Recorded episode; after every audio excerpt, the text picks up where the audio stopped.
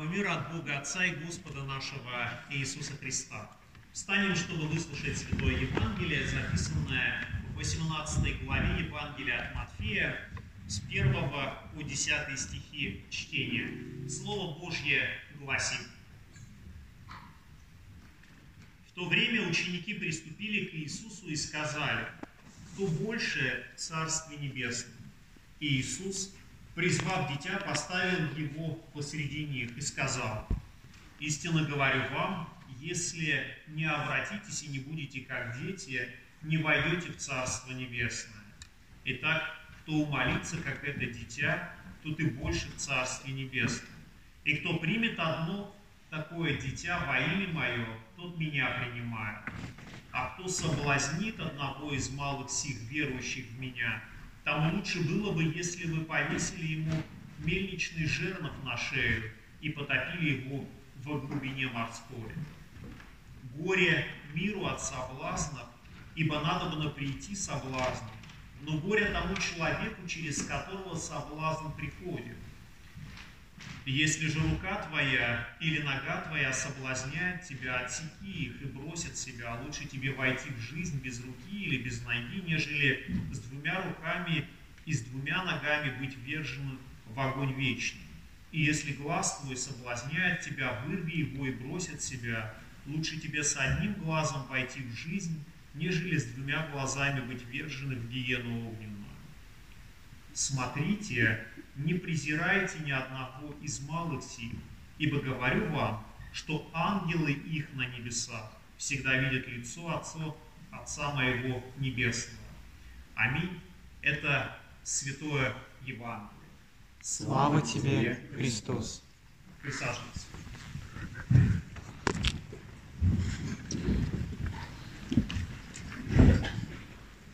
Знаете, в жизни есть лица, увидев которые хоть один раз, жизнь уже не будет прежней.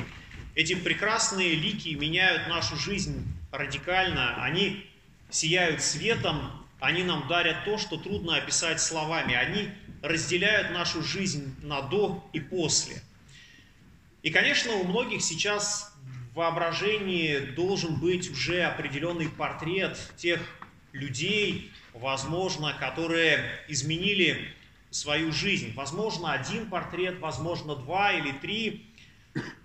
И, по сути дела, кто-то в своем воображении представил какого-то человека, кто-то представил ребенка, младенца, потому что для многих э, действительно рождение ребенка меняет свою жизнь. Но сегодняшнее евангельское чтение, оно показывает нам вот э, лицо ангелов, которые на небесах видят лицо э, Отца Небесного. И в этом ключе мы видим, что ангелы и дети, они в некотором смысле э, похожи. Э, у каждого ребенка на небесах есть ангел, который видит лицо Небесного Отца, и здесь на земле призван сохранять и оберегать. И это такое ангельское служение а, ангелов-хранителей, о которых христианская церковь учит. Но это не единственное, пожалуй, служение, которое несут ангелы. Есть еще более такие важные и интересные служения, которые осуществляют ангелы. Читая Священное Писание, мы видим, что ангелы не только практически помогают людям в сложной ситуации, но также и доносят до нас некоторое известие от Бога. Так было э, с Марией, матерью Иисуса, и даже само событие это, когда архангел Гавриил явился к Деве Марии э, в Назарет, носит название Благовещение. Так было э, в Гефсиманском саду, когда Христос молился о миновании чаши, и с его лба падал кровавый пот, и ангелы явились ему и укрепляли его. И немаловажное событие мы видим у гробницы Христа, отверстой гробницы, где уже ученики Христовы не могли увидеть Христа, потому что Он воскрес, но двое ангелов возвещали и говорили, что вы ищете живого между мертвыми, Его нет здесь, Он воскрес. Служение ангелов – это не только служение возвещения от Бога какой-то вести, но также это и служение а, благовестника, той вести, которую Господь Христос а, принес на эту землю и желает, чтобы это... Я не читаем о некотором диаконе по имени Стефан, этот первомученик христианства во время проповеди в Синедрионе выглядел как ангел Господень. Мы можем прочитать об этом в шестой главе книги «Деяния апостолов». Все сидящие в Синедрионе, смотря на него, видели лицо его, как лицо ангелов. Вот это ангельское или благовестническое служение было верено апостолам. Именно поэтому, исполняя служение, которому Господь Христос призвал апостолов – Некоторые из них удостоились даже видеть славу Христа на горе Преображения. Но в сегодняшнем чтении мы видим, что и апостолы оказались подвержены такому, а, можно сказать, ангельскому искушению. В сегодняшнем а, чтении мы с вами видим, как ученики приходят к Иисусу и задают такой вопрос, кто больше в Царстве Небесном? Почему это этот простой вопрос, в нем вроде бы нет никакого подвоха, я называю таким ангельским искушением. Дело в том, что мы знаем об ангелах, которые восстали против своего Творца. В 14 главе, книги пророка Исаия мы читаем «В преисподнюю низвержена гордыня твоя, со всем шумом твоим, под тобою постилается червь, и черви покров твой, как упал ты с неба, Деница, сын Зари, разбился о землю, попиравший народу, а говорил в сердце своем, взойду на небо, выше звезд Божьих, вознесу престол мой и сяду на горе в сонме богов, на краю севера, взойду на высоты облачные, буду подобен Всевышнему. Но ты не свержен в ад, в глубины преисподней. Вот это Э, вот эти, этот текст мы находим в книге пророка Исаия. И этот текст обычно, говорят, а, описывая то ангельское грехопадение, которое произошло прежде падения в грех человека. А, ангел, которому было верено очень много, возгордился и Э, восхотел, возжелал быть равным, равным Богу. И вот это описание ангельского искушения и его падения. Главою падших ангелов был Деница, а, сын Зари. Деница переводится как а, утренняя звезда.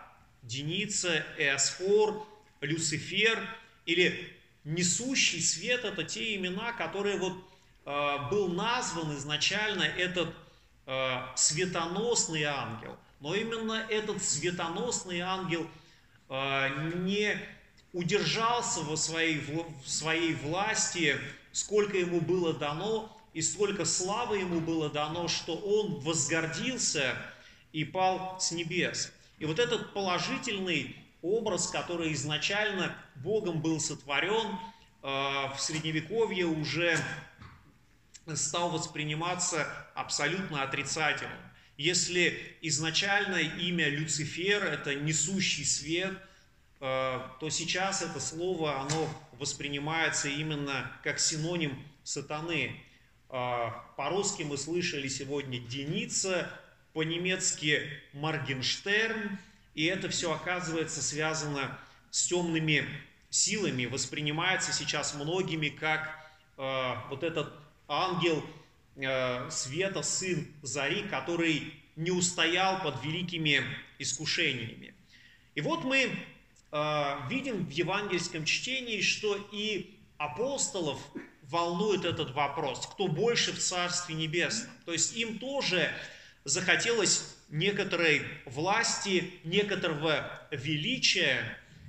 И нужно сказать, что это не единственная история, в которой мы читаем а, об этом. В других евангельских повествованиях есть что-то похожее. Сыновья Зеведеевы, Иаков и Иоанн претендовали на то, чтобы сидеть рядом со Христом в Царстве Небесном. И даже написано, что а, их мать приходила ко Христу и просила, говоря, а, чтобы один из сыновей сел по правую руку, а второй сел по левую, на что Христос ей отвечал, дать сесть у меня по правую сторону и по левую не от меня зависит, но кому уготовано. Ну и давайте себе мы представим э, небесный трон Отца Вседержителя а, и по правую руку от которого сидит э, Сын Божий. Сегодня мы в апостольском символе веры говорили верую в Иисуса Христа, сидящего одесную Бога Отца. И что же получается, что э, сыновья Зеведеевых хотели э, оказаться, э, воссесть по левую или правую руку, так чтобы э, сидящий по правую руку принимал всю славу, а левую, это руку, по левую руку от Христа сидит всемогущий Бог. И получается, что апостолы ни много ни мало претендовали на то, чтобы воссесть вместо Э, вместо Всевышнего. И по этому случаю можно привести один, одно такое рассуждение, которое можно было встретить в некоторой иудейской литературе. В одном из преданий говорится, что в Царстве Небесном Господь Вседержитель посадил по правую руку своего сына, Мессию, а по левую Авраама, который побледнел от зависти и возмущался. Ты сына моего Э, сын моего сына, так он назвал Спасителя, посадил по правую руку, а я должен сидеть по левую. Тогда Господь успокаивает Авраама и говорит, твой сын сидит справа от тебя, и я тоже сижу справа от тебя. На самом деле не так важно, где мы сидим, на какое место мы сели, сидим ли мы на первых э, рядах или где-то в уголочке. Важно, чтобы у нас с вами было общение с Богом, как это было в райском, э, в райском саду. А благодаря Иисусу Христу это действительно возможно, ибо един Бог и един посредник между Богом и человеком, и человек Иисус Христос. И нам очень важно, чтобы мы услышали Слово Божье, э, слышали то, что возвещает нам Спаситель. И более того, важно, чтобы мы не просто услышали это слово, но чтобы оно прикоснулось к нашему сердцу, и чтобы своими устами мы могли также исповедовать Господа Иисуса Христа. И не только устами, но и наши руки могли совершать дела во славу Божью, не ради какого-то самоутверждения, но легко, радостно, играючи как дети. Спаситель в сегодняшнем Евангелии указывает нам детей и говорит, «Истинно говорю вам, если не обратитесь и не будете как дети, не войдете в Царство Небесное. Итак, кто умолится, как это дитя, тот и больше в Царстве Небесном». Другими словами, Христос показывает нам на ребенка и говорит, вот, научитесь от него не в такой некоторой непосредственности, научитесь доверять, Ибо дети действительно показывают нам пример такого безграничного доверия. А, они доверяют своим родителям, они доверяют окружающим и не думают, что а, окружающие люди причинят какое-то зло. А, другими словами, нам важно уподобиться детям и перестать задавать некоторые каверзные вопросы о Царстве Небесном, о спасении ведь спасение оказывается очень просто. В книге Деяний мы видим призыв э, апостола, который говорит, веруй в Господа Иисуса Христа, и спасешься ты и весь дом твой. Нам действительно нужно научиться у детей быть непосредственными э, людьми, которые доверяют своему Небесному Отцу. И даже дети, когда строят из себя каких-то важных персон, они строят это просто играючи. И мы порой уподобляемся детям, и также сейчас на богослужении мы тоже совершаем э, богослужения, которое вроде бы нам кажется важными, но также э, это некоторая наша игра перед Небесным Отцом.